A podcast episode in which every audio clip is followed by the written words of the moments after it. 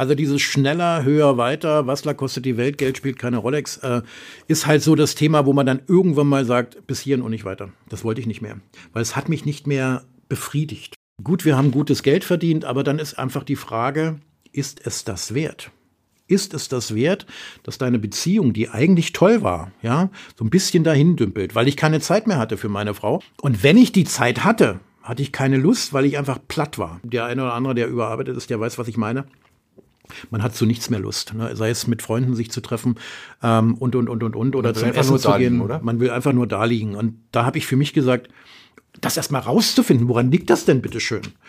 Das, das braucht eine ganze gewisse Zeit. Aber dann merkte ich halt, es ist der Stress, es ist der Druck und ich will das eigentlich alles gar nicht. Und dann kam halt 2016 der Schicksalsschlag in meiner Familie. Meine Schwester äh, die ich sehr liebte, ist an Krebs erkrankt ähm, und äh, ist dann auch 2016 daran verstorben. Und äh, mein Pferd, Keep Smiling, den ich aus Berlin genommen habe und ihn in Richtung MV gebracht habe, wurde dann auch noch schwer krank. Der hatte halt ähm, kaputte Beine und es war klar, der muss eingeschläfert werden. Ähm, das wusste ich auch und er hat halt durchgehalten und bis, bis zum letzten Tag. Und dann war mir klar, ohne Pferd will ich eigentlich gar nicht hier oben weiter existieren. Das hört sich jetzt blöd an, aber diese Reiterei ist für mich existenziell.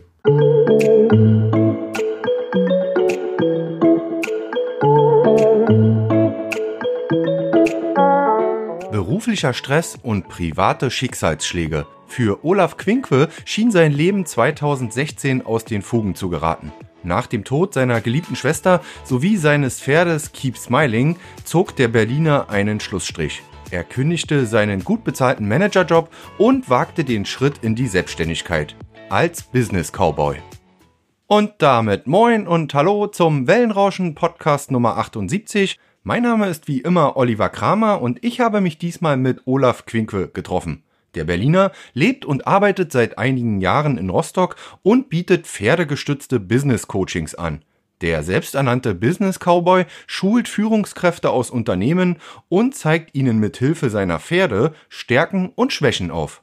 Im Wellenrauschen Podcast erzählt Olaf von seinen beruflichen Anfängen als Kraftfahrer und von seinem Aufstieg als Vertriebsprofi in einem bekannten Telekommunikationsunternehmen. Und er berichtet von einer Pilgerreise, die 2019 sein Leben veränderte. Der damals 55-Jährige sattelte sein Pferd Kristall und ritt von Rostock nach Berlin. Auf der gut 330 Kilometer langen Tour sammelte er Spenden für die deutsche Knochenmarkspenderdatei und er fand dabei auch seinen eigenen Lebenskompass wieder welche Abenteuer er auf dem Rücken der Pferde erlebte, was genau hinter seinem pferdegestützten Business Coaching steckt und warum bei ihm manchmal ein Pferd auf dem Flur, äh, im Büro steht, das alles hört ihr jetzt im Wellenrauschen Podcast Nummer 78. Gute Unterhaltung.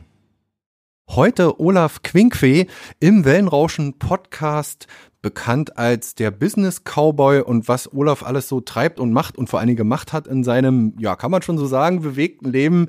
Das wollen wir heute mal so ein bisschen rausfinden. Olaf, herzlich willkommen. Ja, erstmal schönen Dank, dass ich hier sein darf. Ich freue mich total. Eigentlich müsste ich ja sagen, ja, oder? Ja, ja und äh, überhaupt. Ähm, immer die Standardfrage an meine Gäste. Äh, erste Podcastaufnahme für dich oder warst du schon mal irgendwo, hast du, bist du schon mal mit dem Medium äh, in Berührung gekommen? Mm, ja, in der Tat. Also ich habe tatsächlich schon zwei, nee, drei waren es, drei Podcasts gemacht. Ähm, vor anderthalb Jahren, vor einem Jahr und du bist jetzt quasi der dritte. Ja, der aber der erste in MV? Der erste in MV, absolut, absolut. Und natürlich auch bei dem äh, ja, berühmten äh, Podcaster von Wellenrauschen, da freue ich mich total. Sehr schön. Dann wollen wir mal schauen, was, was, was ich heute so äh, dir entlocken kann. Ein bisschen kennen wir uns ja schon. Ich hätte bald gesagt, es ist das erste Mal bei Wellenrauschen, dass sich hier zwei Berliner gegenüber sitzen. Naja, so fast ähm, ausgewanderte Berliner. Ist ja bei dir auch, ähm, äh, ich hoffe, wir, wir verfallen nicht in den Slang. Ich denke, wir kriegen das schon hin, oder? Na, genau. Und äh, dann dürft ihr euch, liebe Leute, nicht dran stören. Aber wir wohnen ja jetzt auch schon alle beide eine Weile hier und äh, das sollte nicht so nicht so wild sein. Quinque äh, ist ja ein doch relativ ungewöhnlicher Name. Äh, hast du mal Ahnenforschung äh, betrieben und rausgefunden, wo der Name herkommt aus dem Französischen? Waren die Hugenotten dann doch irgendwie nach Berlin gekommen oder wie war das? In der Tat, Olli, genau so ist es. Also es waren die Hugenotten. Das heißt also, ähm, der Name ist halt ein französischer und kommt von der französischen Völkerwanderung, als die Hugenotten, ich weiß nicht, schlag mich tot, 1783 oder irgendwie sowas Richtung Potsdam alle pilgerten. Ähm, da bin ich quasi ein ähm, Abkömmling eines französischen Gardeoffiziers. Warum? Hat mir mein Opa so erzählt. Ich kann dir nicht erzählen, ob das stimmt oder, ja. oder sagen, ob das stimmt oder nicht. Aber er sagte, ich wäre von einem französischen Gardeoffizier, soweit konnte er das nachvollziehen. Und früher schrieb man man das dann Duconquet. Ja, heute heißt es nur noch Quinque. Duconquet finde ich natürlich viel, viel schöner. Ähm, aber in der ähm, nationalsozialistischen Zeit wurde das dann eingedeutscht und es wurde aus Duconquet, sprich der Fünfte. Ja, ah, ist ja. ja. Krank, französisch fünf, klar. Ja. Wurde das dann eingedeutscht und wurde dann Quinque. Ne? Ja, also so mehr so oder weniger. Deutsch. Äh, und, äh, aber da gibt es viele, äh, gerade im ehemals preußischen Raum, äh, haben wir einige Namen. Ne? In die, in die ja, der Messier zum Beispiel. Ne? Genau. Ne? Also einer der bekanntesten Politiker Politiker damals mit französischen Namen, also Lothar de Maizière ist zum Beispiel auch ein hugenottischer Ab, äh, Abstimmling. Nee, genau. Abkömmling, so heißt es. Abkömmling. Abkömmling, genau. genau. Mhm. Dann lass uns ein bisschen über dein Business oder auch über deine berufliche Laufbahn äh, ruhig mal äh, sprechen. Du hast mir vorhin erzählt, du bist schon eine Weile in äh, Berlin äh, sozusagen damals äh, hängen geblieben, bist würde ich so behaupten, klassischer Vertriebsprofi, hast jahrelang auch als Führungskraft in einem bekannten Telekommunikationsunternehmen gearbeitet, können wir ja ruhig heute auch nennen. Ähm, vielleicht kannst du erst mal so ein bisschen was zu deiner anfänglichen beruflichen Vita so zu erzählen, da müssen wir ein bisschen zurückblicken, ne? Oh ja, also im Urschleim. Also, Im Urschleim, also wenn ich ganz, ganz zurückdenke, ähm, ich habe 1984, 1985 die Ausbildung zum Speditionskaufmann gemacht bei der damaligen Berliner Spedition Com, Com-Spedition.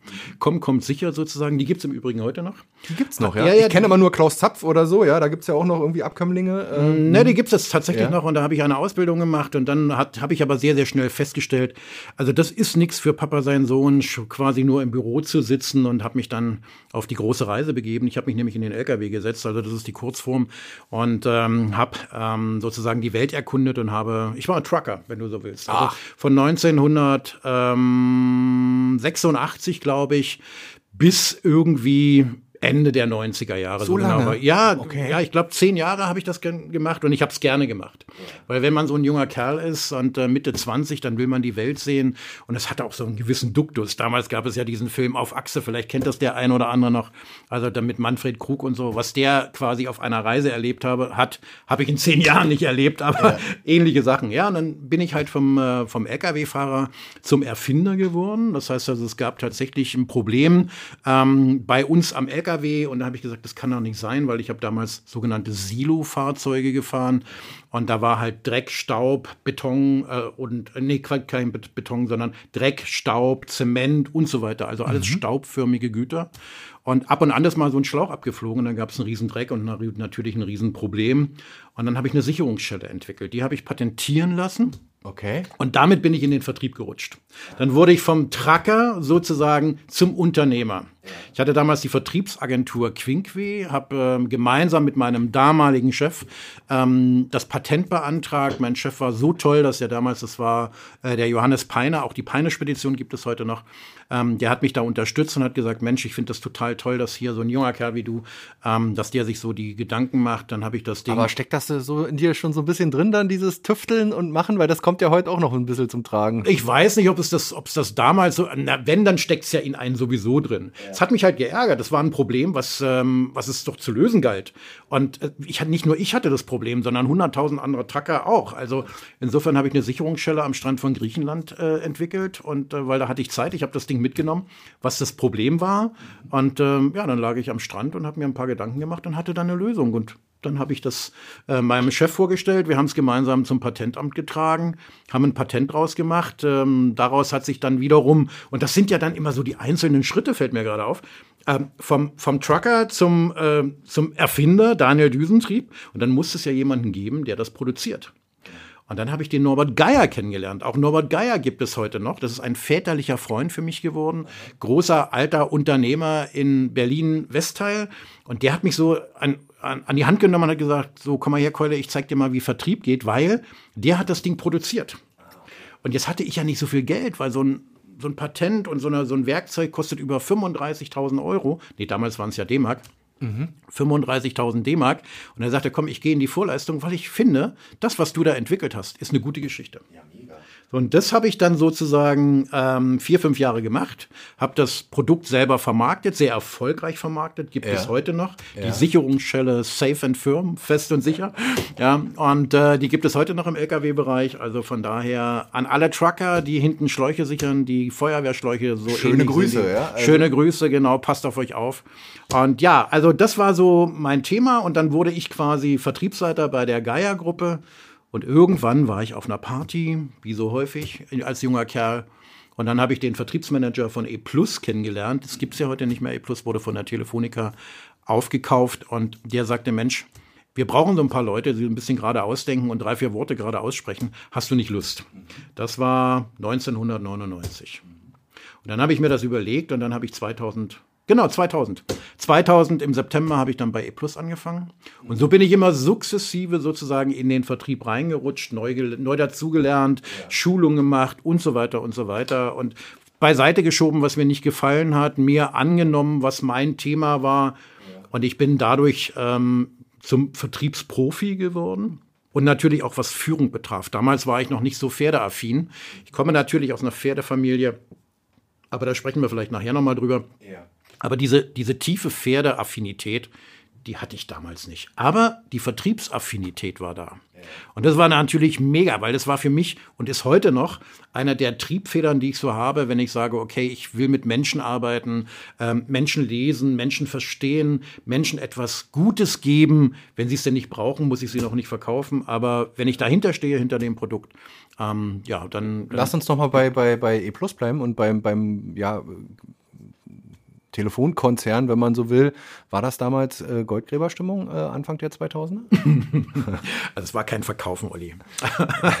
es war nur Verteilen. Das war ein Verteilen. Wobei man musste natürlich gucken, an wen man das verteilt, logischerweise. Aber natürlich haben wir mega viel Geld verdient. Also wir haben ähm, es gab Jahre, da haben wir sechsstellig verdient.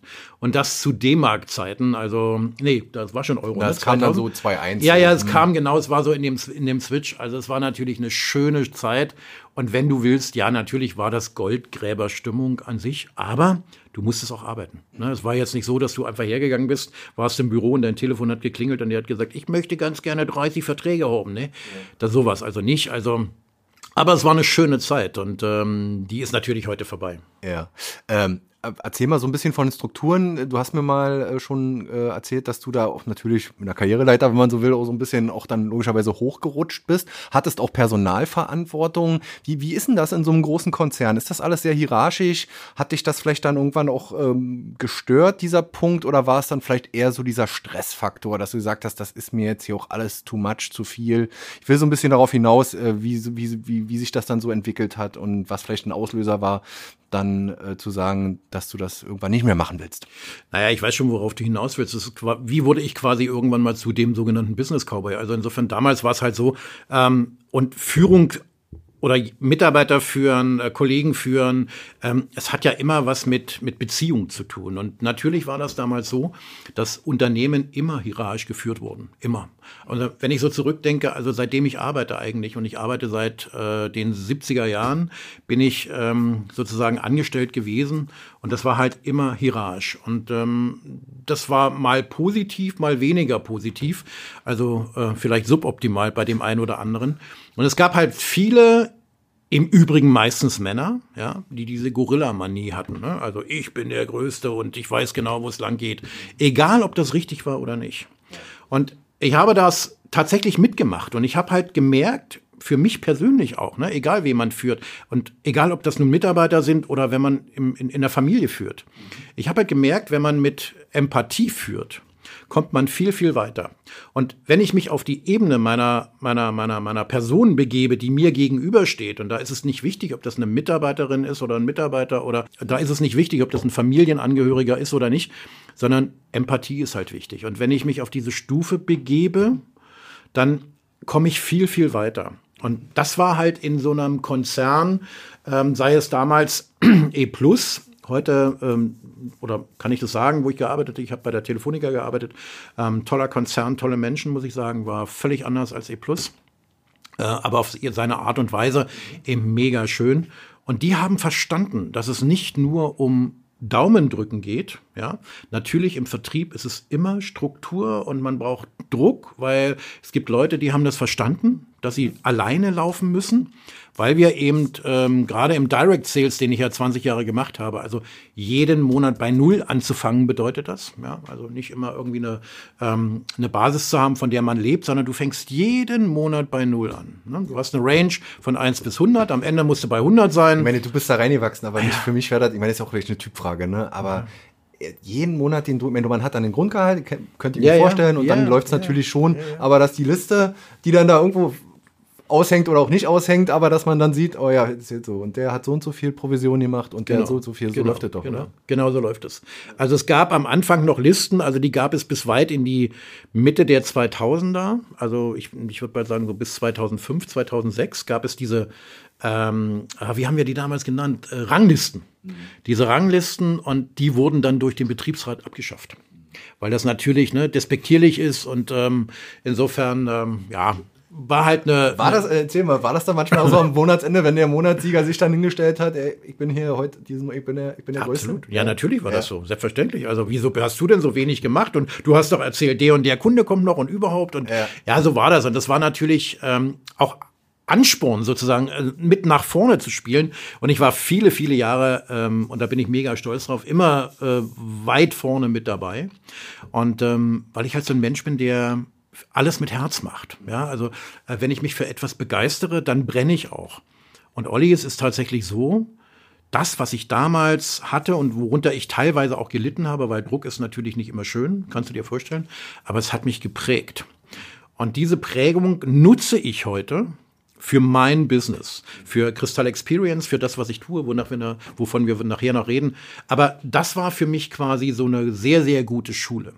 Und ich hatte immer Unternehmer, nee, Quatsch, Unternehmer ist Blödsinn. Ich hatte immer Chefs, die wirklich, sagen wir mal, in, den, in der meisten Zeit wirklich empathisch geführt haben. Das heißt, auch sie haben mir was beigebracht und die wirklich sich auf die Ebene der Mitarbeiter begeben haben nicht immer und nicht jeder, klar, logischerweise. Es gibt heute Menschen, die sehe ich am liebsten gerne von hinten als von vorn.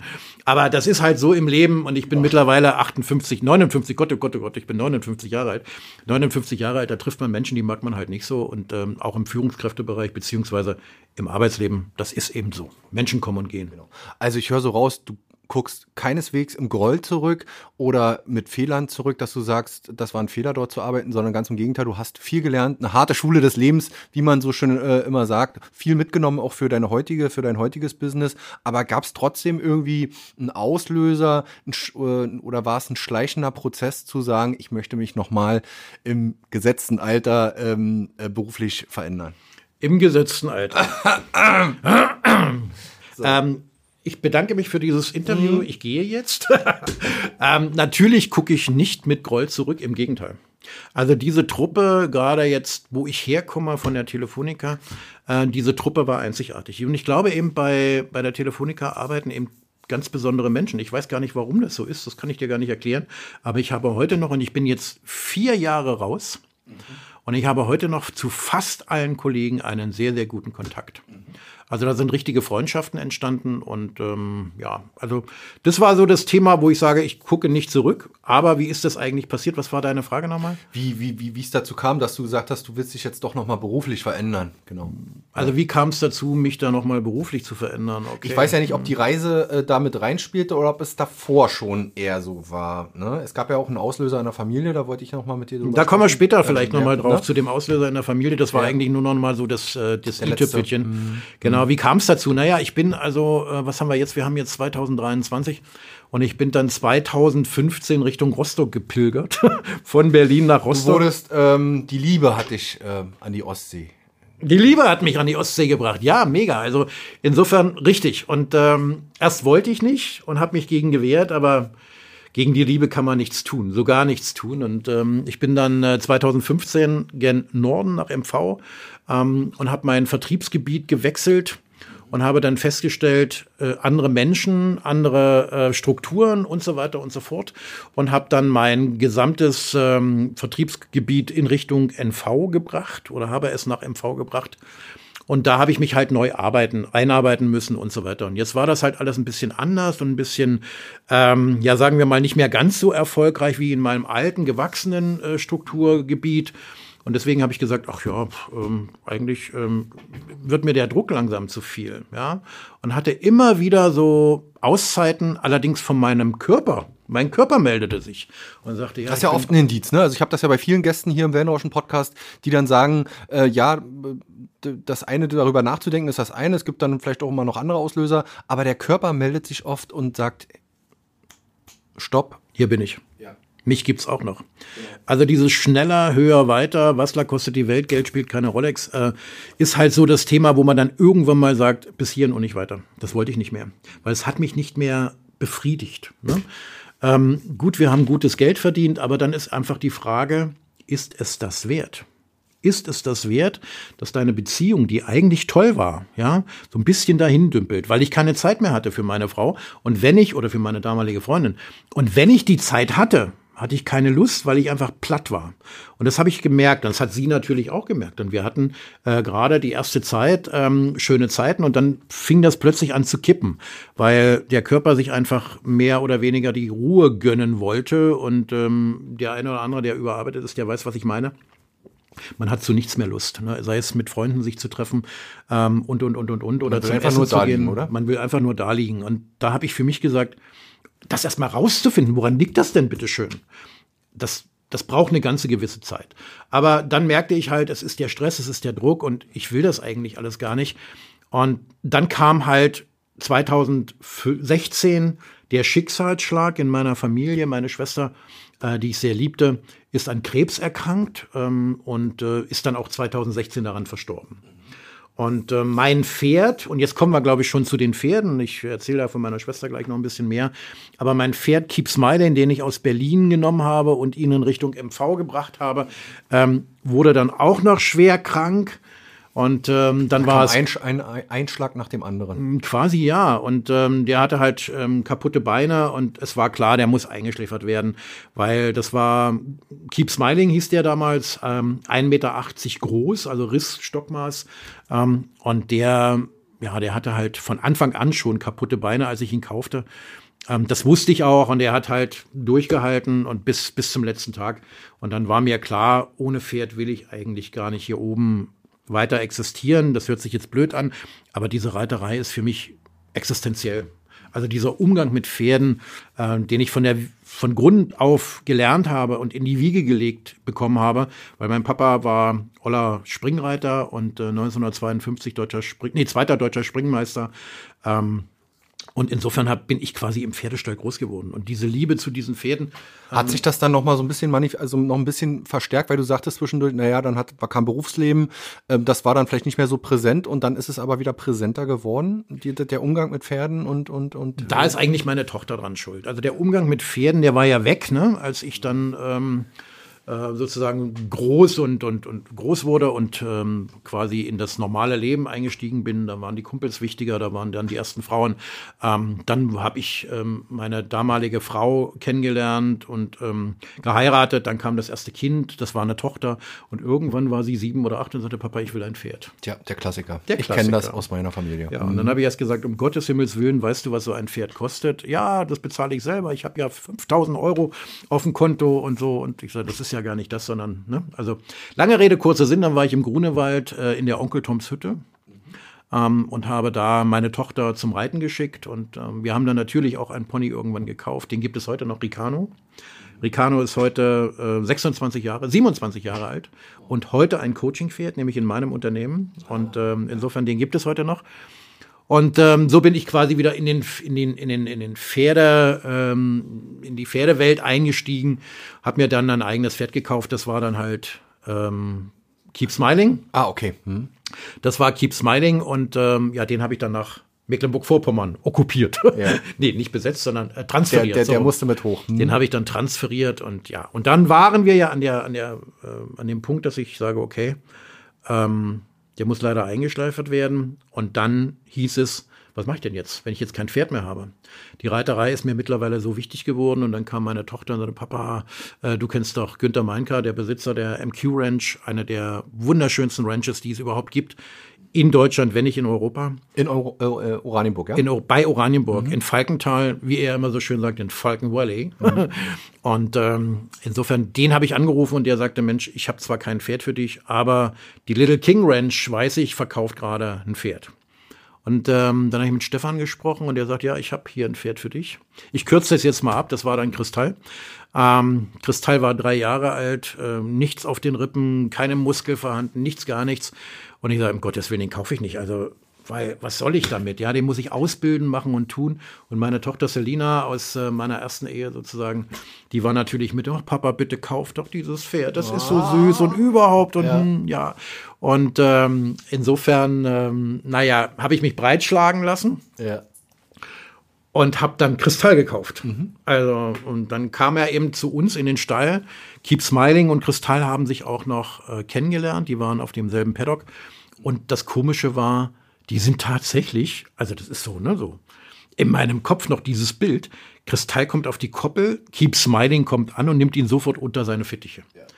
Das, da war nur noch zwei, drei Tage, wo er noch lebte sozusagen, aber diese zwei, drei Tage waren waren so innig zwischen diesen beiden, als ich weiß nicht, also irgendwie war das ganz komisch. Also ich will da gar nicht in die Esoterik reinrutschen, weil das bin ich so gar nicht, ja.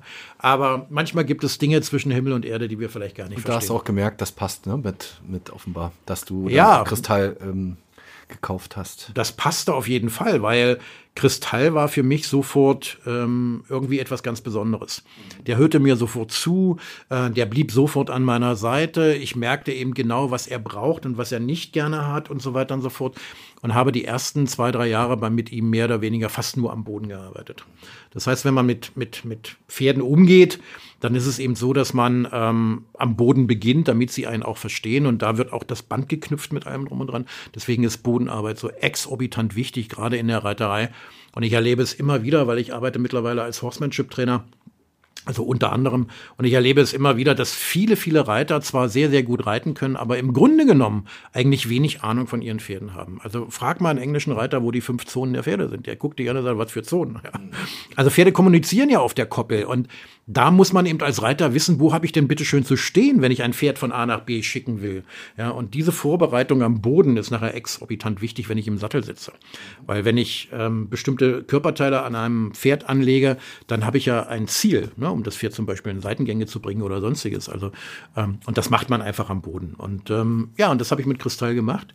Und Kristall hat mich dann irgendwann so fasziniert von seiner Intelligenz, er ist ein mega intelligentes Pferd. Also ähm, das ist nicht immer schön, gerade wenn man drauf sitzt, weil intelligente Pferde treffen ihre eigenen Entscheidungen.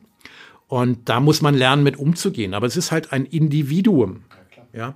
Und wenn du so ein Pferd hast, was eine eigene Entscheidung trifft, ohne dabei böse zu werden, logischerweise, ja, dann kann das mal gefährlich werden. Das heißt, wir haben tatsächlich Situationen erlebt, wo man im vollen Galopp ist und äh, dann rennen wir, er hat so eine Macke, er hat Angst vor äh, Findlingen, vor großen Steinen, die irgendwo rumliegen.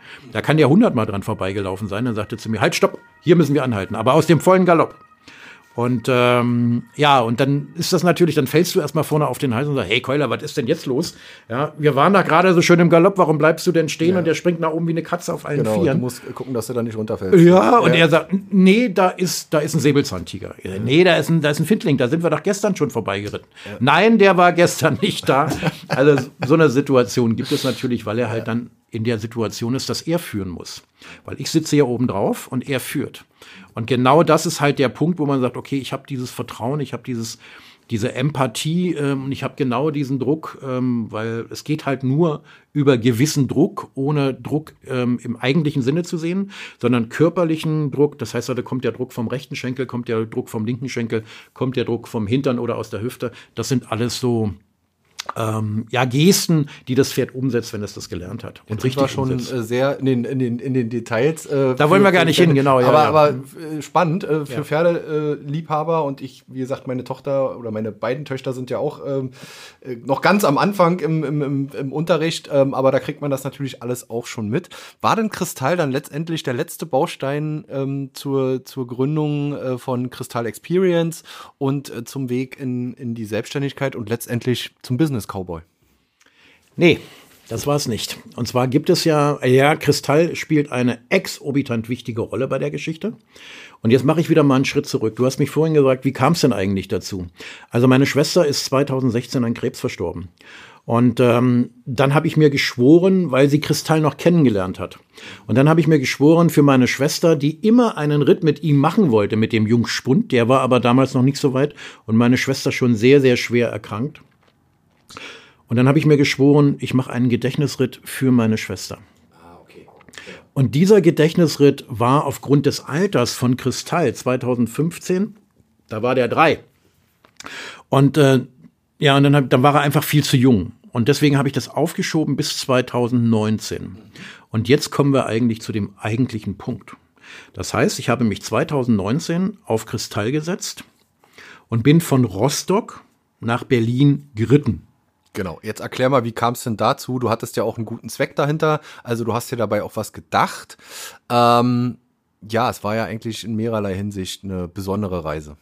Also, die Reise hat begonnen in ein, an einem wunder wunderschönen Abend in Berlin in, äh, in einem italienischen Restaurant, als ich mit Freunden da zusammensaß und habe gesagt, weißt du, ich würde ganz gerne einen Gedächtnisritt für meine Schwester machen und habe mit Michi und Alex zusammengesessen und ähm, dann sagte sie, wenn du das sowieso tust, also Michi, ähm, das ist die Frau von Alex, wenn du das sowieso tust, ich kenne die Geschäftsführerin von der DKMS und ähm, dann mach das doch unter einem Charity-Charakter. Und dann kannst du all den Menschen, die quasi an dieser ganzen Geschichte leiden, auch noch helfen und kannst sie unterstützen. Und dadurch, dass ich aus der Wirtschaft kam, kannte ich natürlich ganz, ganz viele. Und dann haben wir das auch so gemacht. Also da ist natürlich noch viel Vorbereitungszeit drin gewesen, aber ich habe mit der Geschäftsführerin von der, von der DKMS ähm, telefoniert und die hat gesagt, finden wir eine großartige Idee, unterstützen wir. Also wir haben einen Charity-Ritt gemacht von Rostock nach Berlin und haben währenddessen Spenden gesammelt. Ja. Da hat uns die Ostsee-Zeitung begleitet, da hat uns der NDR begleitet, da hat uns der RBB begleitet, wenn wir, als wir Brandenburg überschritten haben. Und die BZ hat uns ebenfalls dann, also die Berliner Zeitung, hat uns dann natürlich auch einen Riesenartikel ähm, quasi gegönnt, damit die Leute wissen, worum es geht. Ja. Und wir haben dann ähm, medienträchtig am äh, Brandenburger Tor dann das gesammelte Geld in Form eines Schecks an die DKMS übergeben. Und es sind tatsächlich 3600 Euro zusammengekommen. Aber auf diesem Ritt hat sich in meinem Kopf etwas getan. Und man reitet ja so 10 bis 12 Stunden am Tag. Es waren 360 Kilometer. Und diese 360 Kilometer sind so voller Emotionen gewesen. Wir wurden eingeladen zum Essen. Wir sind äh, in fremde Häuser eingeladen worden zur Übernachtung. Die Pferde wurden verpflegt mit all den Leuten. Äh, wir haben Wölfe gesehen unterwegs, die ein Reh gejagt haben. Also all das, was man eigentlich so in einem Abenteuer erlebt. Das haben wir erlebt. Du warst mit einem jungen Mädel äh, unterwegs, die hat sich, die ist auch Reiterin, hat gesagt, Mensch, ich komme mit. Du hattest da auch erst so, Mensch, äh, hier zusammen äh, mit ihr so, aber das hat ja dann super geklappt und ähm, äh, habt ihr große Vorbereitungen äh, treffen müssen? Ich habe da auch in dem OZ-Artikel schon mal noch ein bisschen vorhin gelesen. Äh, du musstest auch noch ein bisschen, ein bisschen Kondi, ein bisschen trainieren. Ja, natürlich muss man sich darauf vorbereiten, aber jetzt nicht so, wie man, wie man sich das vorstellt. Du kannst dich auf ein Abenteuer nicht vorbereiten. Du kannst alle Eventualitäten mehr oder weniger hm, und es war ein Abenteuer. Du kannst alle Eventualitäten mal vorher besprechen. Das habe ich auch mit Martha getan. Äh, Martha Richard hier aus Rostock äh, hatte damals ihr Abitur fertig hat davon gehört, ähm, dass ich dann von Rostock nach Berlin reite und hat gesagt, ich möchte mit dir gemeinsam diese, diese Tour machen. Und ich sage, Mensch, Mensch, Martha, du bist 18 Jahre alt, ich bin so, ne, also ein gestandener Mann, ich möchte das eigentlich nicht, weil es gibt bestimmt den einen oder anderen, der sagt, jetzt reitet der mit so einem jungen Ding. Hab mit ihren Eltern alles besprochen und ihre Eltern haben gesagt, Mensch, wir kennen dich und du bist ein ganz anständiger Kerl. Ähm, und insofern, wir vertrauen dir unsere Tochter an und das haben wir dann auch gemacht. Und äh, insofern war das wunderbar. Aber du kannst dich halt auf so eine Reise nicht vorbereiten. Wir haben einen Tag geplant. Das war die erste Übernachtung. Und dann haben wir gesagt, wir planen aus Tag zwei, Tag drei, aus Tag drei, Tag vier. Also, weil du triffst ja immer wieder Menschen. Und du weißt doch gar nicht, was passiert denn unterwegs und wie weit muss ich denn überhaupt kommen? Also der, der allererste Tag war der schlimmste, weil das waren fast 50 Kilometer. 50 Kilometer im Sattel, Freunde, das ist eine richtige Arbeit. Ja, irgendwann tun dir die Hintern weh. Und wir haben natürlich im Vorfeld lange, lange Wege äh, trainiert und sind auch lange Wege geritten. Ähm, auch schnell und langsam und alles, was man machen kann, viel Fahrrad gefahren. Also, dass man sich körperlich darauf vorbereitet und die Pferde auch dementsprechend trainiert. Aber am Ende des Tages kommt es völlig anders, als man denkt. Das ist einfach so. Ja, wir, wir standen vor einem Wald, wo wir nicht durchkamen. Und ich hatte Gott sei Dank eine Machete dabei, weil ich mir sowas schon gedacht habe. Wir haben in einen Feld rein, nennt man das sowas, wo so zwischen zwei Feldern so ein kleiner Wald ist. Wir mussten da einen Tunnel reinschlagen, weil wir da nicht durchkamen. Das sind Erinnerungen, die werden ewig in meinem Kopf bleiben und das werde ich nie vergessen. Ja, also insofern, also du kannst dich darauf nicht vorbereiten. Oder das Pferd verliert ein Eisen und du bist mitten in der Walachei. Ähm, und muss dann den Hufschmied anrufen. Es ist Samstag 21 Uhr und der sagt, ey, ich habe gerade drei Cola Wodka getrunken. Ich kann leider nicht kommen. Ich sage, okay, dann ist jetzt die Reise zu Ende und der kam dann trotzdem. Ich sage jetzt nicht den Namen, aber, aber der kam dann trotzdem. Und insofern hat er uns da geholfen. Es gab wunderbare Geschichten. Aber schließlich und endlich bist du halt mindestens 16 Stunden mit deiner Partnerin, in dem Falle meiner Reitpartnerin zusammen und dann fängt der Kopf an zu arbeiten. Und irgendwann habe ich gesagt, hey, das, was ich hier tue, das befriedigt mich. Also jetzt nicht von Berlin nach Rostock oder von Rostock nach Berlin zu reiten, sondern dieses, dieses Zusammensein mit dem Tier. Ja, das ist etwas ganz Besonderes und ganz was Tolles. Und der ausschlaggebende Punkt war, natürlich war die Reise toll, vielleicht können wir mal einen Podcast über die Reise machen, das war sensationell. Ich glaube, das wäre auch nochmal füllend, abendfüllend. Das ist abendfüllend, also ja. definitiv, weil da gibt es so viele Geschichten die heute noch mein Leben begleiten. Weil lass dich einfach mal auf Situationen ein. Und ähm, nimm die Situation so, wie sie ist. Ja, es gibt eine Geschichte, die will ich jetzt gar nicht erzählen, weil sie einfach viel zu lang ist. Aber ich habe einen Menschen kennengelernt, der wurde sexuell missbraucht als Mann. Und das alles eben ähm, in einem Hotel, wo ich vorher dachte, nee, da will ich nicht mehr hin, ich will da jetzt raus, weil das war ganz schlimm. Ich bin da rein, das war das einzige Hotel, was wir einmal gebucht haben. Und äh, da gab es keinen Fernseher, da gab es kein WLAN, da gab es gar nichts. Aber ich wusste nicht, dass das ein Haus der Sieben-Tage-Adventisten ist. Und da gibt es sowas nicht. Und ich war einfach wütend. Ich zahle dann 90 Euro, ähm, weil ich von einer ganz anderen Situation ausgegangen bin. Aber dann habe ich mich darauf eingelassen und es war das schönste Erlebnis, was ich, oder eins der schönsten Erlebnisse, was ich auf dieser Reise hatte. Jetzt haben wir es angeteasert, ne? Ich glaube, mhm. das ist auch blöd, wenn wir jetzt aufhören, oder? Nee, erzähl mal nochmal von demjenigen. Äh, äh, ja, also den, den Namen und so weiter nee, und so fort weiß ich nicht mehr, äh, das weiß ich auch nicht mehr, aber ich war halt da oder ich fange die Geschichte neu an. Also wir waren in diesem Hotel, äh, die Arche. Das war irgendwo im Nirgendwo in Brandenburg und sind da reingekommen und ich sage, Martha, ich mache die Pferde noch fertig, ähm, weil die waren äh, zehn Stunden unterwegs. Ich bringe sie auf die Koppel mit allem drum und dran. Nimm du bitte schon mal unser Gepäck und bring sie aufs Zimmer. Und das habe ich dann auch alles gemacht und Martha kam mir entgegen, sagt sie, Olaf, du glaubst es nicht. Was? Die haben ja keinen Fernseher. Ich sag, bitte was? Ich habe mich so gefreut, nach zehn Stunden im Sattel mich einfach nur aufs Bett zu legen und zu entspannen und ein bisschen Fernsehen zu gucken. Und dann kommt das, das Allerwichtigste. Und wir können nicht mal den Pressebericht schreiben, weil die haben auch kein WLAN. Ich sofort zur Lobby und ich habe gesagt, Freunde, ihr nehmt hier 90 Euro, ihr habt keinen Fernseher, ihr habt kein WLAN. Und dann sagte er, wussten Sie das nicht? Nein, ich sage, das wusste ich nicht. Ja, wir sind das Haus der Sieben-Tage-Adventisten und Sie können natürlich bei uns buchen. Ich sage, okay, jetzt kannte ich die Sieben-Tage-Adventisten nicht, aber habe mich dann erstmal aufklären lassen, was das also für eine, für das eine Glaubens... dann ihrer ähm, Glaubensrichtung. Ganz genau, ganz genau. Jetzt war ein Hotel auch zum Runterkommen und zur gemeinschaftlichen zur Zusammenkunft sozusagen. Und dann war ich erst wütend, ja, weil ich von einer anderen Voraussetzung äh, ausgegangen bin. Und dann sagte er mir aber, aber wenn Sie im Raum der Begegnung, wenn Sie da hingehen, da haben wir WLAN. Und da könnten Sie rein theoretisch Ihre Presseberichte schreiben. Und da saßen die ganzen Bewohner oder, oder Gäste ähm, des Hotels und schrieben, machten irgendwas oder wie auch immer oder saßen nur still und stumm in der Ecke. Und da habe ich halt einen Mann kennengelernt, der sich dann zu mir setzte und mich fragte, Mensch, ähm, was wir denn hier so machen. Und wir sahen natürlich aus, wir kamen aus der Wildnis. Und dann habe ich dem das alles erklärt und das fand er toll und dann fing er an, sich zu öffnen und erklärte mir dann, dass er äh, hier ist, um sich komplett neu zu setteln. Ähm, er möchte aufhören zu rauchen, da helfen die ihm auch bei und äh, hat mir seine Lebensgeschichte erzählt. Und er wurde halt als 16-jähriger Junge von zwei Frauen mehrfach sexuell missbraucht. Ja, das geht also als, als Mann wahrscheinlich auch. Es war eine ganz erschütternde Geschichte. Ähm, aber warum erzähle ich das hier eigentlich? Weil ich einfach dort den schönsten Abend oder einer der schönsten Abende auf dieser Reise verbracht habe. Nämlich, ich habe etwas mitgenommen, eine Erkenntnis, lass dich einfach mal auf Situationen ein. Und ich hätte diese Geschichte und diesen Mann niemals kennengelernt, hätte ich einen Fernseher auf dem Zimmer gehabt.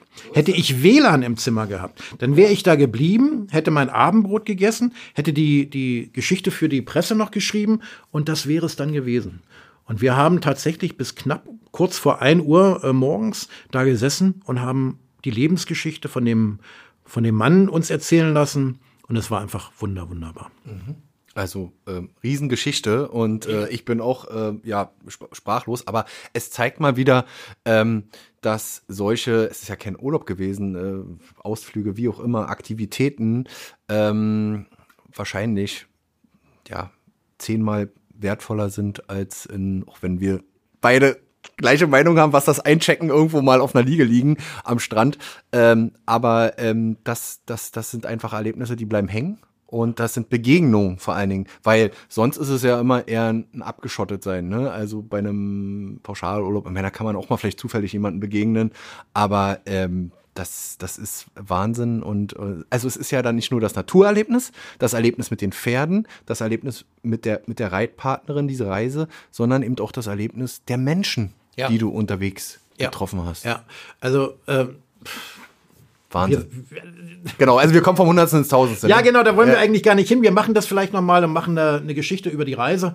Ähm, genau. Also das ist wirklich erzählenswert, weil das ist wirklich besonders, äh, weil wir so viele Menschen kennengelernt haben und so viele Sachen erlebt haben, die, die ich so nicht für möglich gehalten hätte. Ja. Es gibt wirklich tolle Menschen in dieser in dieser Welt. Ja. Ähm, und insofern, aber gut. Alles also, gut. Dann helfe ich dir, wir machen einen kleinen Sprung. Ja. Also ihr seid in Berlin hoffentlich heile angekommen. Mhm. Ihr habt die äh, den Check übergeben, äh, ihr wart happy. Ähm, du hattest auch Zeit, ein bisschen unterwegs äh, nachzudenken. Es war ja dann schon 2019. Und wie ging es dann weiter? Ja, dann kam ich nach Hause von dieser Reise und war voller Emotionen. Ich war wirklich voller Emotionen. Ich war noch sehr selten in meinem Leben so glücklich, als ich plötzlich zu Hause zu meiner äh, zu meiner äh, Lebensabschnittsgefährtin kam, zu meiner Tochter. Ich habe noch mal eine Tochter bekommen ähm, von dieser wunder wunderbaren Frau. Und insofern ähm, kam ich nach Hause und sie sagte dann irgendwann nach ein, zwei Tagen, Olaf, du bist völlig verändert. Du hast dich komplett verändert. Du bist irgendwie ruhiger, gechillter, freundlicher, liebenswerter als vorher. Ich sag, findest du das so? Ja, irgendwas ist mit dir passiert. Also ich war quasi auf Null gesetzt. Ich war der, der ich eigentlich bin. Und ähm, ja, und den, den die Arbeit sozusagen zu etwas anderem gemacht hat. Ne? Der Job, Stress und mit Menschen umgehen und äh, es jedem recht machen, sozusagen. Ja. Das war eine Situation, die mich tatsächlich belastet haben. Und äh, im Direct Sales jeden Monat bei Null äh, anzufangen, ist natürlich auch nicht ohne, logischerweise. Und ich habe das natürlich genossen. Ne? Und ähm, ja, und dann war die Zeit rangekommen, dass mein Urlaub dann irgendwann vorbei war, weil ich ja einen Urlaub genommen hatte. Kam dann in die Firma, äh, mein damaliger Chef, der Lars Körner, ähm, hat mich dann beiseite genommen und sagte, Olaf, ja, was ist mit dir passiert? Ich sage, warum? Du hast dich verändert. Ich sage, jetzt bist du schon der Zweite, der mir das sagt. Doch, sagte, du hast dich tatsächlich verändert. Also, was wäre denn eigentlich, wenn du dir was wünschen könntest, was würdest du dir denn wünschen in Bezug auf, auf die Firma? Ich sage, Lars, weißt du, was ich mir wünschen würde? Dass ich mein eigenes Business aufbaue. Welches eigene Business, sagt er. Und dann habe ich gesagt, weißt du, das, was ich schon seit 2015 semi-professionell betrieben habe, nämlich dieses pferdegestützte Business Coaching, das ist mir jetzt bewusst geworden auf dieser Reise, das würde ich tatsächlich hauptberuflich tun wollen. Und ähm, der sagt, weißt du, Olaf, ich kenne ja das, was du tust, weil ich habe die Teams geschult von der Telefonica. Ähm, ich bin äh, einmal komplett freigestellt worden und habe die ganze Telefonica sozusagen als die ganzen Teams in Deutschland geschult mit diesem Coaching, was ich da halt tue. Und das ist so super angekommen und sagte, Mensch, ich kenne das genau, was du meinst und ähm, wollen wir mal dran arbeiten, dass du das vielleicht schaffst? Da habe ich den angeguckt und habe gesagt, meinst du das jetzt ernst? Er sagte, weißt du, wir sind nicht nur Kollegen, ich bin nicht nur dein Vorgesetzter, sondern wir sind auch Freunde. Und ich weiß, wie du brennst dafür, weil ich es mehrfach schon erlebt habe. So, und ich nehme das jetzt ein Stück weit vorweg und ähm, wir haben dann daran gearbeitet und es hat funktioniert. Und ich habe 2019 nach 14 Jahren Telefonica aufgehört, habe mein eigenes Unternehmen gegründet, Crystal Experience, und bin dann sozusagen in die Selbstständigkeit gekommen. Und jetzt kommen wir quasi in die Entwicklung von Crystal Experience mehr als Coaching. Ähm, und habe dann gesagt, okay, was macht er denn eigentlich? Das heißt, ich mache pferdegestütztes Business Coaching und wir zeigen Führungskräften, wie man mit Mitarbeitern besser umgeht. Wie kann man Mitarbeitern zu Fans machen? Wie kann man Kunden zu Fans machen? Ganz einfach, indem man sich empathisch verhält. Mitarbeiterführung ist heute wichtiger denn je, weil die Mitarbeiter haben mittlerweile ganz andere Attribute als wir damals in den 70er, 80er Jahren. Für die ist es wichtig, die tauschen nicht äh, Zeit gegen Geld, sondern sie möchten einen Sinn sehen in dem, was sie da tun. Und diesen Sinn kriegen sie nur, wenn sie auch vernünftig gespiegelt werden und wenn das Unternehmen das Richtige für, für diejenigen, welchen sind, die da ja, arbeiten. auch die Werte vertritt. Die Werte vertritt, ganz und, genau. Das äh, ist halt. In die gleiche Richtung läuft. Hm. Und Führung ist halt mehr als nur vorne weggehen. Führung ist ähm, da zu sein, wenn man gebraucht wird, loszulassen, wenn es läuft, aber dennoch im Hintergrund zu sein, ohne nervig zu, zu wirken. Gerade heute in dieser Remote-Gegend, ja, wo, wo wir durch Corona die Mitarbeiter nur noch remote führen, kann man ja sehr schnell als nervig, ne, wenn man so einen Chef und sagt, ja, wie geht's denn heute? Was hast du denn heute gemacht? Und erklär mir mal, was du gemacht hast und so weiter und so weiter. Das ist völlig falsch. Also insofern geht es quasi um Schulung und äh, Führung muss man lernen. Und es geht um Schulungen mit Mitarbeitern besser umzugehen und ähm, das Herz und das Hirn einzusetzen. Und das haben wir halt oder ja, das haben wir halt seit oder habe ich halt seit 2015 betrieben. Dann habe ich 2019 den mein, meinen heutigen Geschäftspartner, den Thomas Kuckwa, kennengelernt, ähm, ehemaliger Geschäftsführer der Pfizer Gruppe, hat damals äh, Moskau oder Osteuropa mit aufgebaut. Und da haben wir beide gemerkt, hey, wir können etwas verbinden, was so einzigartig ist. Thomas kommt aus der Executive-Reihe und ähm, also aus der gehobenen Führungskräfteebene und äh, kann genau das einsetzen, was mir fehlte, weil ich eher so im, im, im, im Low-Bereich war. Ähm, das heißt, Führung ist mir zwar nicht unbekannt, aber äh, er hat nochmal einen ganz anderen Blickwinkel. Ich komme mittlerweile eben auch aus dieser Pferdeschiene. Das heißt, ich weiß genau, ähm, wie, wann, was, wo ein, ein, ein, ein Pferd braucht und will. Und wenn wir zusammen arbeiten, dann lese ich natürlich dieses Pferd und gleichzeitig diesen Mitarbeiter. Das heißt, wir gehen her und machen bestimmte Übungen mit genau. den. Erzähl mit den mal von dem Workshop. Also ähm, äh, das ist ja jetzt quasi auch ein, ja, deutschlandweit einzigartig, würde ich jetzt behaupten, äh, in der Form, ähm, dass du mit Pferden, äh, speziell dann jetzt auch insbesondere Kristall, ähm, arbeitest mit den Teilnehmenden, Teilnehmern, ähm, wie, wie, wie, läuft, wie läuft das ab? Wie muss ich mir das vorstellen? Naja, erstmal ist es also so, dass wir offene und geschlossene Kurse haben. Ich erkläre einfach mal, was wir tun. Genau. Das heißt also, wir haben ähm, mehr als Coaching, das machen wir auf dem Gut Gremmelin, das ist ähm, in Lahlendorf bei Güstrow, also roundabout 200 Kilometer von Berlin entfernt ähm, und äh, 30 Kilometer von Rostock. Und im Sommer oder in den, in den Sommermonaten sind wir auf dem Gut Gremmelin. Da laden wir Unternehmen und Unternehmer und Unternehmerinnen ein, die zu uns kommen und ähm, denen zeigen wir quasi, wo ihre Stärken, aber auch ihre Schwächen liegen. Wie machen wir das? Ganz einfach. Wir haben bestimmte Übungen äh, mit dem Pferd und ähm, eine Übung ist vielleicht äh, leicht zu erklären, die halt jeder versteht, der nicht mit Pferden zu tun hat. Es gibt einen sogenannten Round Pen, das ist ein geschlossener Kreis. Im äh, Durchmesser hat der 14 bis 16 Meter. Und da stelle ich eine Person rein und ein Pferd. Und dann kriegt diese Person eine Aufgabe und die heißt drei Runden Schritt, drei Runden Trab, drei Runden Galopp. Also die sitzt nicht oben drauf, die Person, sondern die steht am Boden.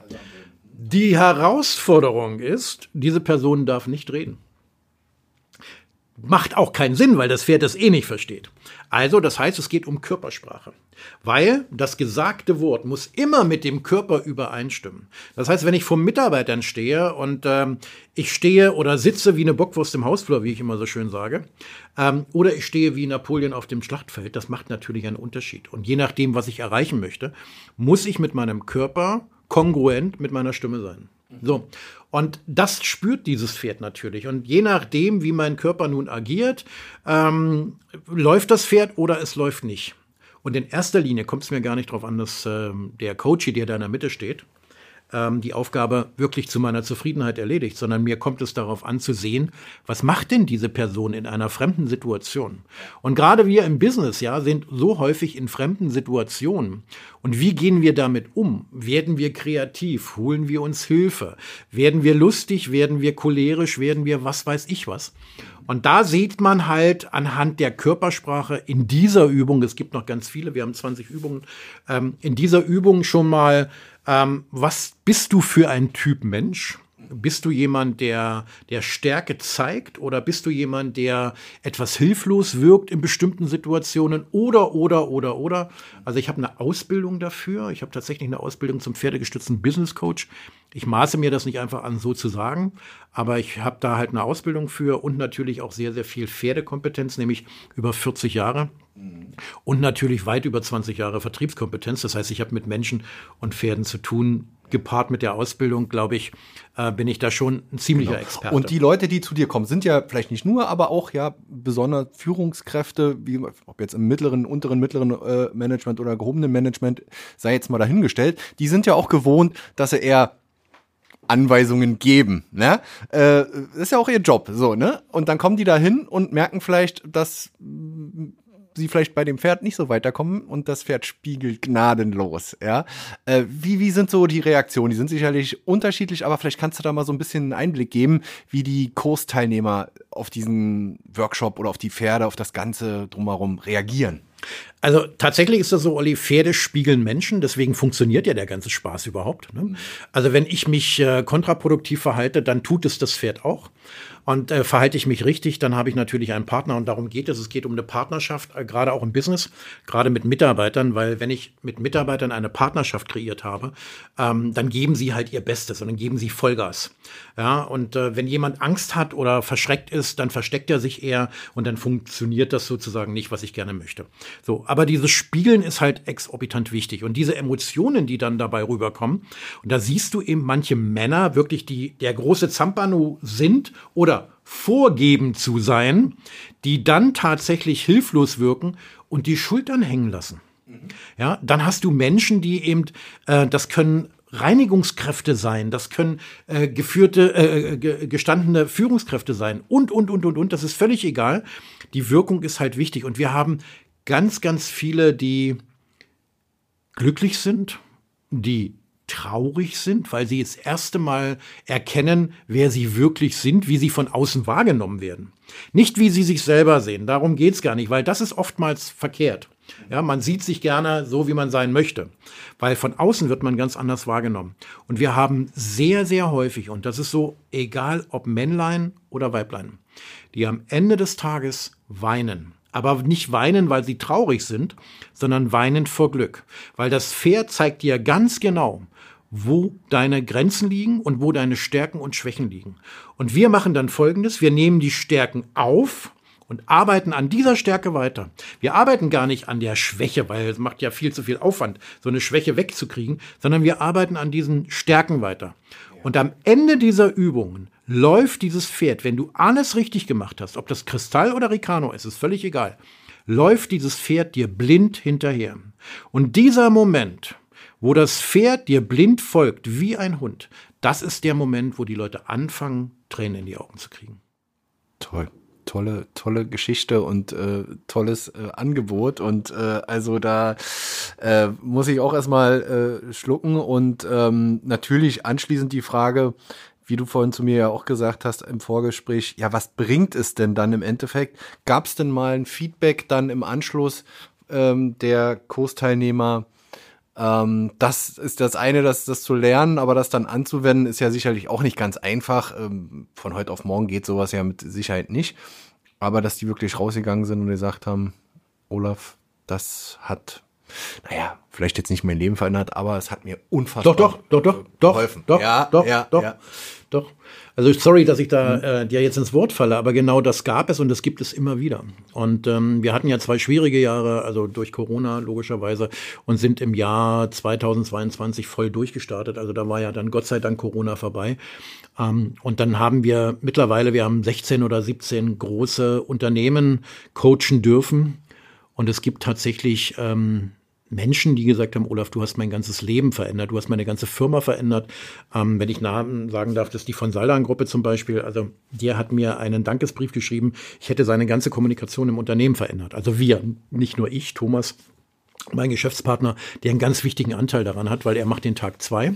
Das heißt, äh, wir haben am, am Tag eins ähm, sozusagen die Arbeit mit den Pferden, die alleine ist es ja nicht, ne, sondern es ist, sind ja zwei Tage. Kombination. Genau, es ist eine Kombination aus zwei Tagen. Das heißt also, Tag eins ist die Pferde Arbeit, da zeigen wir ja den Leuten, wo sie stehen, wie sie wahrgenommen werden und wer sie wirklich sind und was richtige Kommunikation ausmacht. Und am Tag zwei gibt es dann quasi den ähm, Werkzeugkasten der Führung. Das heißt, dann muss ich das Hirn einschalten. Tag eins ist Arbeit mit dem Herzen ne? und am Tag zwei ist die Arbeit äh, mit dem Hirn. Und da gibt es halt dann die ganzen ähm, ja, da, da vermitteln wir das Wissen, warum Führung so wichtig ist und was Führung überhaupt bedeutet und wie man korrekt und, und, und zielführend führt. Empathisch führt. Und dadurch entwickeln wir natürlich ein ganz anderes ähm, Zusammensein gerade in den Unternehmen und vor allen Dingen eine ganz andere Kommunikation in den Unternehmen. Weil wenn ich mich auf die Ebene des Mitarbeiters begebe oder der Person, gar nicht mal ein Mitarbeiter, sondern immer nur Personen zu sehen, dann erreiche ich etwas ganz Besonderes. Ja? Und das, was wir quasi aus Tag eins und zwei machen, ist dann so, dass die Leute tatsächlich merken, hey, ohne die Pferde hätten wir es gar nicht geschafft. Ohne die Pferde hätte ich niemals mein Spiegelbild gesehen. Ja. Und wenn man das tatsächlich mitnimmt, und warum bleibt das eigentlich so? Das ist halt ein ganz wichtiger Punkt. Ich behaupte immer, wir kommen in das Langzeitgedächtnis deiner Mitarbeiter. Und dann höre ich immer, ja, das sagen die ganzen Coaches auf der Welt auch immer. Ich sage, ja, aber mein, mein Gedächtnis oder mein, mein Trigger ist 650 Kilo schwer. Weil wenn du einmal ein Pferd gelenkt und geleitet hast, bist mit denen durch die Wildnis gegangen, weil wir gehen dann auch ein Stück, ne, das nennt sich Perspektivwechsel bei uns, wo sie die Pferde führen müssen. Und da merken sie halt, dass vorne weglaufen nicht Führung heißt. Weil wenn du vorne wegläufst, musst du unter Umständen das Pferd hinterherziehen. Also, aber darum geht's gar nicht, sondern es geht einem darum, dass man eben tatsächlich äh, spürt, was es bedeutet, wenn man empathisch führt und ähm, dass wir Unternehmen oder Mitarbeiter in der Lage sind zu verändern durch diese gesamte Zusammenarbeit. Also es geht nicht ohne den Tag zwei. Und Tag zwei geht nicht ohne den Tag eins. Das heißt, das bedingt sich und ähm, das ist ganz genau, gut. ganz genau. Äh, das ist etwas ganz Besonderes, was wir da machen. Und ich glaube auch so in dieser Art und Weise einzigartig in Deutschland. Pferdegestütztes Business Coaching gibt es tatsächlich. Da sind wir nicht die einzigen. Aber wir machen das halt auf einer ganz anderen Ebene. Das heißt, wir sind eher im Mittelstand zu Hause. Wir kommen aus Konzernebenen. Das heißt, wir haben einmal A den Zugang zum, ähm, zu Konzernen, also nicht nur den Zugang, sondern wir haben da selber drin gearbeitet, Thomas und ich. Genau, ihr bringt ähm, das mit. Hm. Wir haben also die, äh, die Expertise dafür und natürlich auch die Pferdeexpertise und das ist etwas ganz Besonderes. Und ehrlich, Olli, seitdem ich das mache, seit 2019, ich möchte nichts anderes mehr tun in meinem Leben. Das macht einfach so viel Freude und so viel Spaß, anderen Unternehmen und gerade mit den, im Coaching-Bereich etwas mitzugeben und vor allen Dingen am genialsten ist der Tag zwei, wenn die Leute sich verabschieden. Wir arbeiten wirklich sehr, sehr intensiv und sehr viel. Das sind also immer acht bis zehn Stunden an den beiden Tagen. Und wenn die Leute am Tag zwei gehen und gucken auf die Uhr und es ist 18 Uhr am Tag zwei und die sagen, wie? Schon zu Ende? Ich glaube, dann haben wir was gar richtig nicht, gemacht. Gar nicht gemerkt. Ne? Dann haben wir was richtig gemacht. Super. Genau. Super Geschichte und ähm, ja, ich glaube, wo die Leute oder jetzt äh, die Firmen dich erreichen können, ich denke mal, du bist als Business äh, Cowboy erreichbar, Kristalli Experience äh, bist du äh, erreichbar. Dann erzähl mal vielleicht noch abschließend, was hast du für dieses Jahr 2023, was ist geplant? Man muss vielleicht auch immer noch mal erklären oder dazu sagen, dass du jetzt nicht ähm, diese Kurse wie am Fließband anbieten kannst und auch nicht willst. Das hängt natürlich auch immer mit der Anzahl der Pferde ähm, zusammen, aber du bist da offen und ähm, treibst deine Workshops, Kurse weiter dieses Jahr voran. Ja, auf jeden Fall. Also die Frage ist ja, wie läuft oder was mache ich 2023? Aber um die, ähm, die Frage zu beantworten, Workshops, wir machen das einmal im Monat, zwölf Monate durch. Äh, wobei wir, das sind geschlossene Kurse, das heißt, da kommen Unternehmen mit ähm, maximal äh, zwölf Personen, minimal aber sechs. Das ist dann ein geschlossener Kurs. Da gibt es dann ein Thema. Das Thema ist dann eben ähm, Kommunikation und Führung oder wie auch immer. Äh, und danach entwickeln wir dann die Übungen. Und äh, dreimal im Jahr haben wir einen offenen Kurs, weil wir eben so viel Anfragen haben mittlerweile von Einzelpersonen, ähm, wo wir sagen, okay, ähm, dann möchten wir auch Einzelpersonen die Möglichkeit geben, sich da weiterzuentwickeln. Und ähm, deswegen haben wir dreimal im Monat, ich glaube einmal, wir fangen jetzt an im Mai, dann im Juli und dann wieder im äh, Oktober. Das sind die offenen Kurse. Aber wen das interessiert, der kann unter mehralscoaching.com, äh, mehr als Coaching mit Bindestrich geschrieben, einfach mal nachschauen, da stehen die Termine drin. Ähm, und von daher denke ich mal, äh, ist das eine, eine runde Sache. Wegen, also warum machen wir das nur so selten einmal im Monat? Weil wir eben nur zwei Pferde haben und die Pferde dementsprechend wirklich hart arbeiten müssen. Und äh, den Pferden soll es auch gut gehen und deswegen machen wir das einmal im Monat. Genau. Ja, die, Fra die genau. Frage war, was machst du 2023? Eine ganze Menge. Es wird nicht ähm, langweilig bei dir. Nee, es wird nicht langweilig bei mir. Und das, äh, das brauche ich auch. Ich bin eher so ein dynamischer Typ. Wenn ich auf der Couch sitze, so gerade in den November-Monaten, ähm, dann bin ich nicht zu genießen. Also wenn ich nichts zu tun habe, das geht bei mir nicht. Was muss ich tun oder was will ich tun? Ja, wir haben oder ich bin mittlerweile nicht nur als ähm, Coach mit Pferden unterwegs, sondern ich schule mittlerweile Engel und Völkers Berlin. Und äh, da geht es um das Thema ähm, Führung beziehungsweise äh, mit Kunden arbeiten. Da geht es um das Thema Kommunikation. Da geht es um das Thema Sales mit allem drum und dran. Jetzt gehe ich in, ähm, in eine andere Firma. Da machen wir die Bedarfsanalyse. Das heißt, ich bin also als, wenn du so willst, als Kommunikationstrainer in bestimmten Firmen unterwegs. Und meine Besonderheit ist dabei einfach, ich schlage immer wieder die Brücke zu Pferden, weil man glaubt es einfach nicht, dass so eine Pferdeherde fast eins zu eins identisch ist mit einem Team. Es gibt in einer Pferdeherde Führungskräfte, es gibt in einer Pferdeherde einfach nur Buddies, es gibt Mitläufer, es gibt alles Mögliche. Und ähm, dadurch, dass ich halt dann so eine Storytelling-Geschichte draus mache, hören mir die Leute zu. Und ich bin etwas Besonderes, gerade im, im, im Sales-Bereich, im Coaching-Bereich und im Kommunikationsbereich. Ja, das ist das eine, das mache ich natürlich. Und das andere ist, ähm, es gibt ein Thema, äh, worauf ich neulich angesprochen worden bin, das ist das Thema aus Scheiße Geld machen. Kann man das so sagen? Ja, ja genau. Kann man so sagen. Kann man das so sagen? Sagt man eigentlich nicht. Scheiße sagt man nicht, sagt meine Tochter, die ist sieben. Ja. Und da hat sie auch völlig recht. Aber in dem Falle stimmt es tatsächlich. Kleine Geschichte dazu. Ein sehr, sehr guter Freund und langjähriger Freund, der Inhaber der MQ Ranch in Falkenthal, kam neulich zu mir und sagte, Mensch, Olaf, ich kann mir keinen besseren vorstellen als dich. Ich sage, wozu denn bitteschön? Naja, sagt er, also wir haben tatsächlich aus Pferdemist Rasendünger produziert. Und ähm, der ist äh, so toll, dass wohl der Rasen, der beste Rasen der Welt wird mit diesem Rasendünger, was ich mir, äh, mit diesem Pferdedünger, was ich mir auch wirklich sehr, sehr gut vorstellen kann, weil zu uns in den Stall kommen ständig die Gärtner und holen sich den, den Pferdemist ab. Das wird schon seinen Grund haben, was die äh, Stoffe betrifft. Ja, in der genau. Tat. Und jetzt kam er natürlich zu mir und bot mir quasi die Generalvertretung für MV an. Und dann habe ich gesagt, Mensch, also eigentlich will ich jetzt nicht noch und hier noch eine Versicherung und das noch und das noch und das noch. Aber ich habe mir das mal überlegt, also die Generalvertretung für MV für den Lieblingsmist, das ist der Name für diesen Rasendünger, finde ich total genial. Ja. Lieblingsmist, ja, wie genial ist das denn? Ja, ja? ja. Und diese Konstellation, ich als Pferdemensch komme aus der Pferdewelt und verkaufe, vertreibe, also ich verkaufe ihn ja nicht, sondern ich vertreibe ihn, beziehungsweise bringe ihn an die Firma XY auch noch den Pferdemist, wo Stück weit was von Kristall drin ist, wenn du ja, so willst. Ja, ja. ja, nämlich Pferdemist von Kristall ist in diesem Dünger. Ja, wie genial ist das denn? Besser geht's doch gar ja, nicht. Also da schließt sich wirklich ein Kreis und äh, äh, genau, also äh, da sind wir gespannt, was da noch so geht bei dir.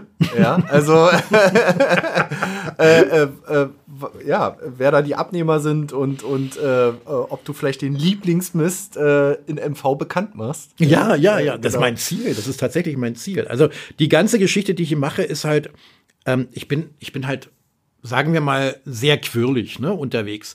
Also natürlich habe ich einen Fokus, das ist ähm, mehr als Coaching. Und da ist der Fokus und der bleibt auch da drauf, weil das ist das, was uns ernährt, was uns große Freude macht mit Crystal Experience, äh, meinem Unternehmen. Äh, das ist also das Besondere. Aber es gibt halt immer noch ähm, Zeit, etwas anderes, Neues zu tun. Und ich liebe Herausforderungen. Ich liebe Herausforderungen und das ist einfach etwas ganz Besonderes. Und mit Verlaub, Olli, der Name Lieblingsmist, es geht nicht anders. Absolut, absolut. Ja. Also ich glaube, die Hörer von Wellenrauschen haben heute eine ganze Menge mitgenommen und ähm, ja, äh, vielleicht äh, so als Fazit, wagt mal was Neues, geht raus. Ähm, ja, das Naturerlebnis auf jeden Fall. Geht vielleicht auch mal ein kleines Risiko ein und ähm, geht aus euren vielleicht auch geordneten Bahnen auch mal äh, weicht da mal ab ein bisschen und probiert was. Und ich denke mal, das kann Olaf auch hier äh, mit äh, unterstreichen. Dann bedanke ich mich für das ähm, Gespräch. Olaf, wir haben die Stundengrenze geknackt. Ja, das merken ja viele immer erst, äh, wenn wir am Ende sind, weil die Zeit wie im Fluge vergeht. Ähm, bedanke mich bei Olaf Quinkwe, ähm, ja, den Business Cowboy, dass er heute zu Gast war und wünsche dir für dieses Jahr alles Gute. Lieben, lieben Dank. Ich habe mich äh, wahnsinnig gefreut, hier sein zu dürfen. Und vielleicht machen wir mal einen Podcast über die Reise an sich. Äh, 330 Kilometer zum Erfolg, weil die 330 Kilometer sind äh, quasi wichtig und daraus ist mein Unternehmen entstanden. Wenn es die nicht gegeben hätte, wäre ich heute nicht hier. Vielen Dank. Ich sage Winke, Winke, bis die Tage, euer Business Cowboy. Tschüss. Ciao.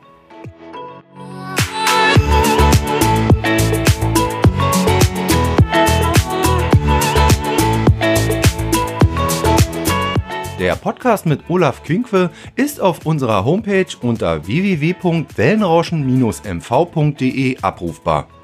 Wer uns auf dem Smartphone lauschen will, findet uns bei Spotify, Apple Podcast, Deezer und Google Podcast. Um keine Folge des Wellenrauschen Podcasts zu verpassen, könnt ihr dort einfach auf den Abonnieren-Button drücken. Und ich würde mich freuen, wenn ihr uns auf Instagram unter Wellenrauschen-MV und auf Facebook unter Agentur Wellenrauschen folgt. Wenn ihr Partner von Wellenrauschen werden wollt und in unseren Podcasts euer Produkt oder eure Dienstleistung bewerben wollt, dann schreibt mir eine E-Mail unter info at wellenrauschen-mv.de. Und zum Schluss wollte ich nochmal darauf hinweisen, dass wir Podcasts für Unternehmen, Vereine und Organisationen produzieren und Beratungen sowie Workshops für den Einstieg in die Welt der Podcasts anbieten. Schreibt uns eine E-Mail, wir würden uns über jede Anfrage freuen. Bis dahin, euer Olli Kramer.